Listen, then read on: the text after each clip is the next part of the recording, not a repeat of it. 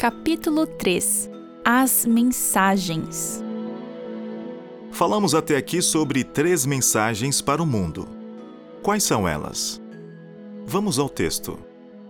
Vi outro anjo voando pelo meio do céu, tendo um evangelho eterno para pregar aos que habitam na terra, e a cada nação, tribo, língua e povo, dizendo com voz forte: Temam a Deus e deem glória a Ele, pois é chegada a hora em que Ele vai julgar. E adorem aquele que fez o céu, a terra, o mar e as fontes das águas. Seguiu-se outro anjo, o segundo, dizendo: Caiu, caiu a grande Babilônia, que fez com que todas as nações bebessem o vinho do furor da sua prostituição.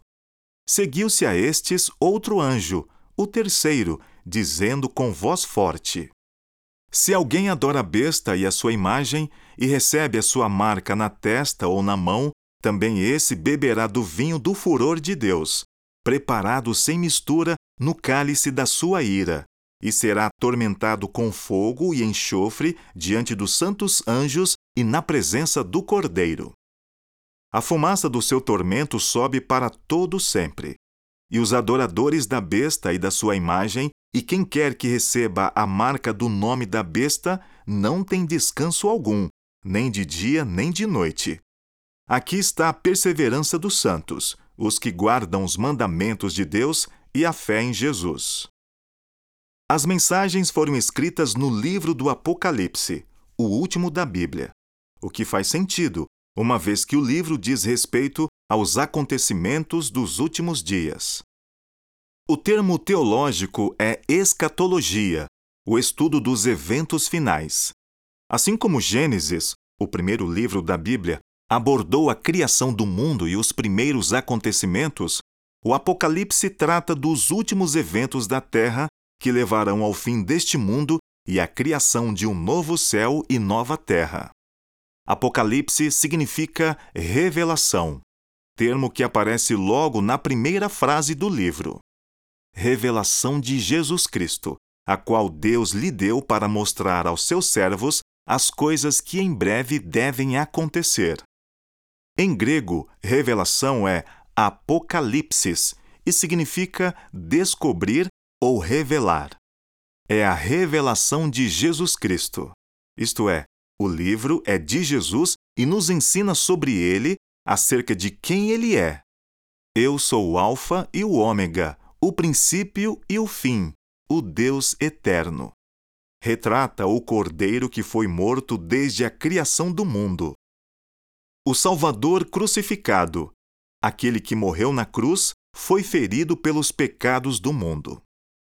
Para compreendermos o livro do Apocalipse, especialmente as três mensagens angélicas, precisamos entender que esse livro, assim como muitos outros do Novo Testamento, faz constantes alusões a palavras, ideias e personagens do Antigo Testamento. Na verdade, mais da metade de todos os versos encontrados no livro do Apocalipse tem alguma relação com o Antigo Testamento. Muitas das suas palavras e expressões, como Babilônia, besta, mandamentos de Deus, vinho do furor e para todo sempre, só podem ser apropriadamente entendidas dentro do contexto em que foram usadas no Antigo Testamento. Assim, o Antigo Testamento é a chave para desvendar verdades importantes registradas no último livro da Bíblia, com sua mensagem para aqueles que vivem nestes dias difíceis da história da Terra. Perseguição milenar. O Apocalipse foi escrito quando João estava exilado na ilha de Pátimos, localizada na costa da atual Turquia. Ele abrange toda a história cristã, os 22 capítulos tratam de fatos ocorridos desde os tempos de Jesus até o fim do nosso mundo e a criação do novo. As três mensagens angélicas aparecem no capítulo 14. A fim de entender melhor as mensagens, é preciso compreender um pouco o contexto no qual elas aparecem. Um rápido resumo dos dois capítulos anteriores, o 12 e o 13, nos ajudará a assimilar esse quadro. Vimos que Apocalipse 12 retrata a guerra no céu e a expulsão de Satanás e seus anjos, lançados para a terra. Em outras palavras, o cenário do conflito cósmico é central a tudo e aparece em todo o capítulo. Conforme vimos, o conflito começou no céu, em seguida desceu à terra.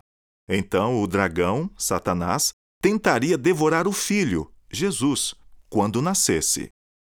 Isso aconteceu na ocasião em que Satanás, usando o rei Herodes, tentou matar o bebê Jesus.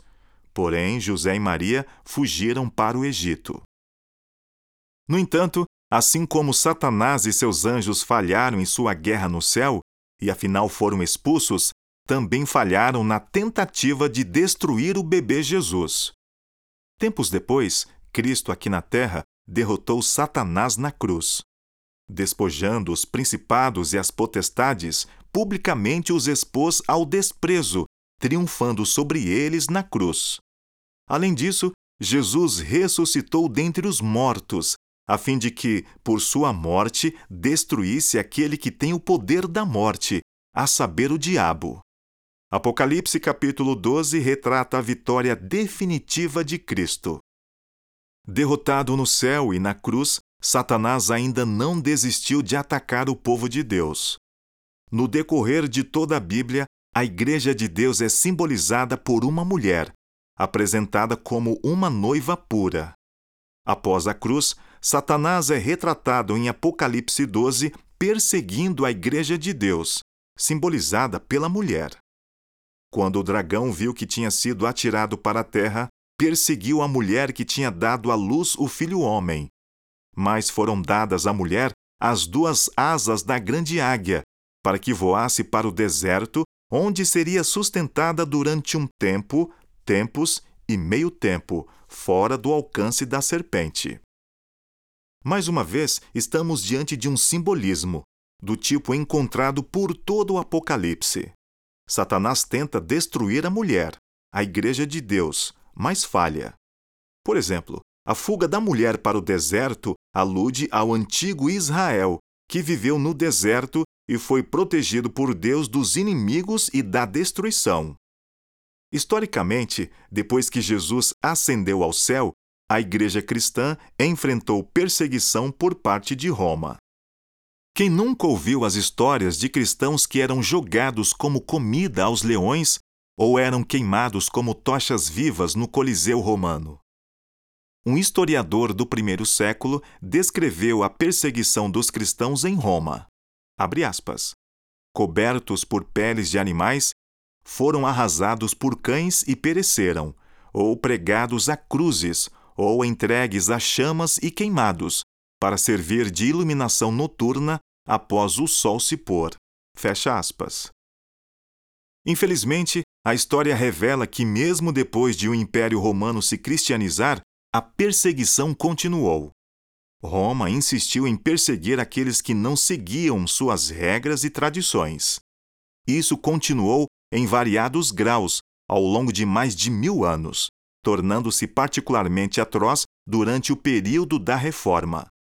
Só terminou quando forças não religiosas começaram a dominar a Europa, culminando na prisão do Papa em 1798 pelo general francês Berthier. Apocalipse 12, usando símbolos amplos, retratou essa história, essa tentativa de Satanás de destruir a Igreja de Deus. Hoje estamos na página seguinte do grande conflito. O dragão ficou irado com a mulher e foi travar guerra com o restante da descendência dela, ou seja, os que guardam os mandamentos de Deus e têm o testemunho de Jesus. Ou seja, mesmo após os séculos de perseguição, Deus continua tendo um povo fiel, que é alvo da ira de Satanás. Esse povo é retratado como aqueles que guardam os mandamentos de Deus e têm o testemunho de Jesus. O futuro. Apocalipse 13 dá continuidade ao tema do conflito cósmico. Mesmo sem entender o significado preciso dos símbolos, é possível ver o dragão, Satanás, tentando causar destruição na terra. Os primeiros versos, usando imagens extraídas de Daniel 7, contam a história da perseguição da igreja durante a Idade Média. Mesmo derrotado e destinado à destruição, o inimigo faz suas últimas investidas contra o povo de Deus. Assim como a Igreja Apostólica ao longo dos séculos foi perseguida, Apocalipse 13 fala sobre outra perseguição, uma perseguição futura em escala mundial. Se a pandemia da Covid-19 nos ensinou algo, foi quão depressa o mundo inteiro pode desabar, como o mundo pode, de repente, da forma mais dramática e inesperada, mudar. E essa mudança não foi necessariamente para melhor. Apocalipse 13 retrata de forma ampla o que virá. A aclamação de um poder global seguida de uma perseguição mundial.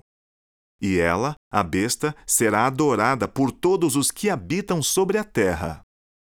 A todos, os pequenos e os grandes, os ricos e os pobres, os livres e os escravos, faz com que lhe seja dada certa marca na mão direita ou na testa, para que ninguém possa comprar ou vender, senão aquele que tem a marca, o nome da besta ou o número do seu nome. De acordo com o que apresentamos, essa perseguição será mundial.